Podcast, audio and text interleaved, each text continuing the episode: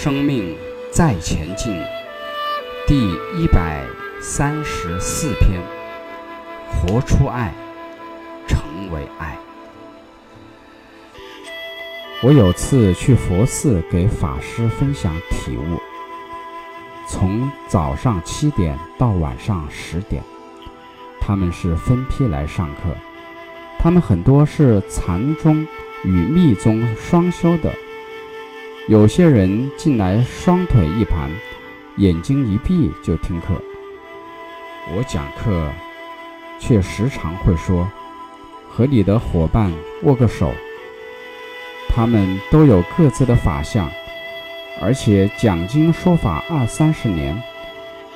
我前一天晚上根本睡不着，心想他们都加沙点九点，我去点。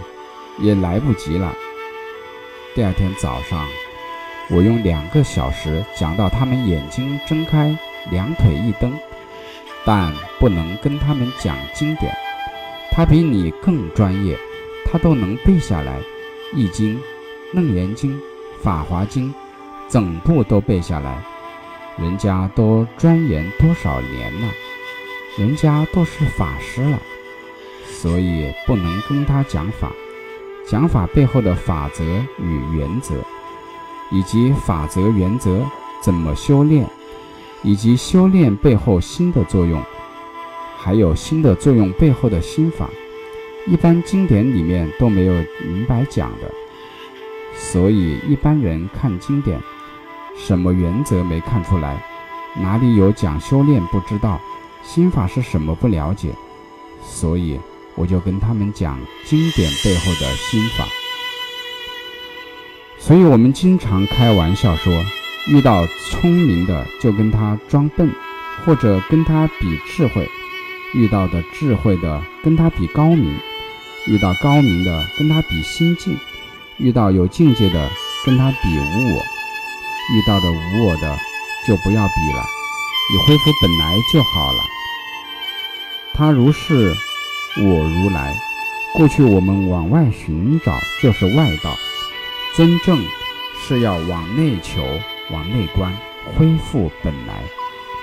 我们的眼睛往外看，耳朵往外听，眼睛是灵魂之窗，灵魂的正门内是内在的基督，不是知道爱，是要活出爱、行出爱，成为爱的本身。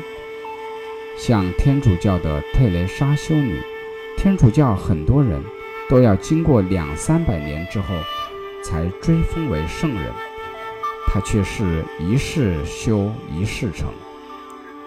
人家去接受诺贝尔奖时，一进去会场瞬间祥和，那个能量场高达九百，佛的境界。人家没有多说什么。他这样的生命境界一进场，能量就被摄受了。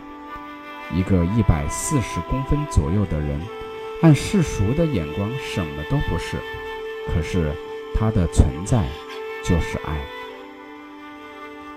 有没有一种生命状态超越道理，就是爱？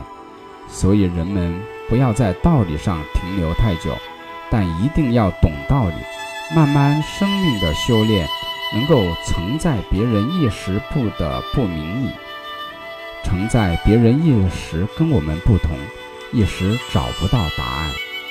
昨晚的小组活动，不代表经历了活动就能够明白很多。所以在小组分享中，你能不能承载别人一时还迷茫，一时还找不到答案？一时还没有感受，承载别人跟你感受不同，这叫生命的修炼，慧命滋长。当别人讲的东西让你起心不舒服的时候，有没有觉察它只是引出你内在本来就有的东西？这时候你要内观。